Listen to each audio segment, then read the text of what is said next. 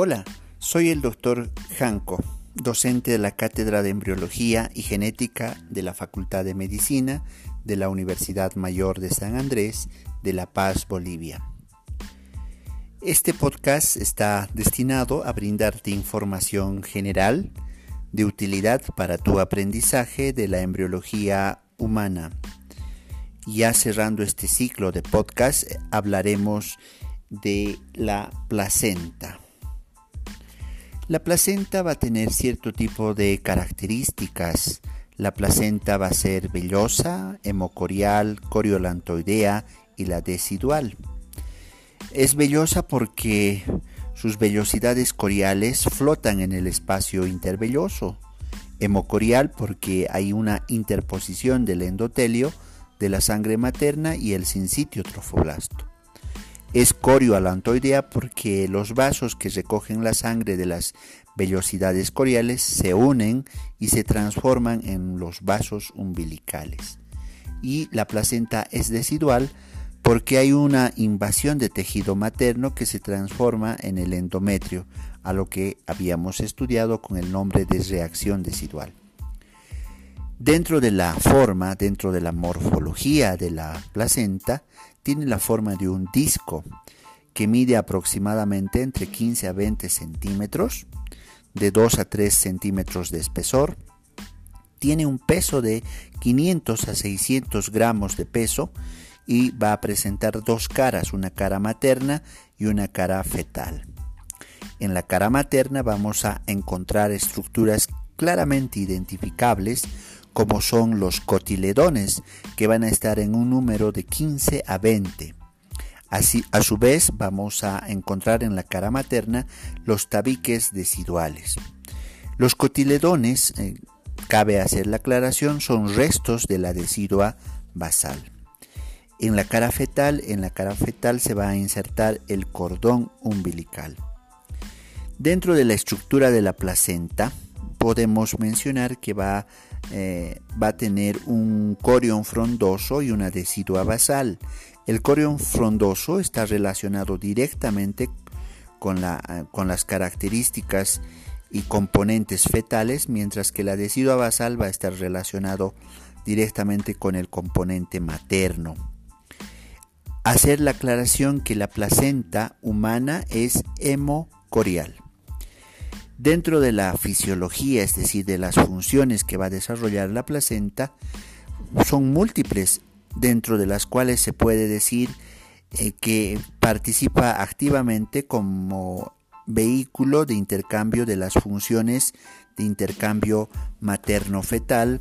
A su vez eh, tiene funciones respiratorias, una función nutritiva, una función excretora, dentro de las funciones más importantes. Dentro de la función de intercambio materno-fetal participa fundamentalmente en la circulación placentaria y, va a formar una membrana o barrera placentaria.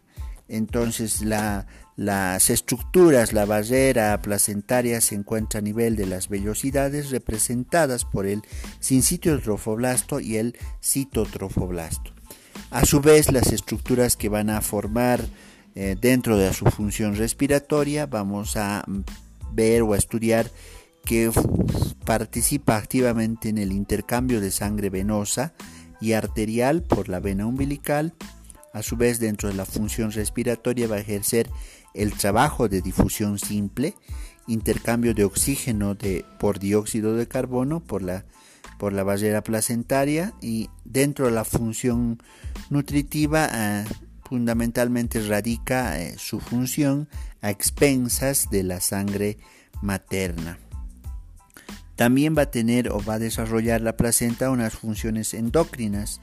Eh, recuerden ustedes que el trofoblasto va a secretar unas hormonas dentro de las que nos van a llamar siempre la atención va a estar la gonadotrofina coriónica humana, que es una hormona placentaria y, juntamente con la progesterona van a mantener el embarazo.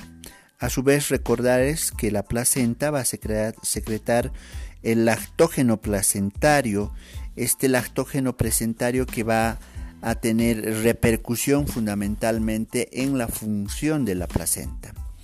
Em, dentro, de las, mm, dentro de las patologías de la placenta podemos eh, describirlas mediante anomalías de posición, anomalías de forma, anomalías de inserción, anomalías de peso. Dentro de las anomalías de forma vamos a encontrar placenta bipartita, tripartita, subcenturiata, la placenta membranácea, la placenta fenestrada, la placenta en raqueta y la placenta velamentosa.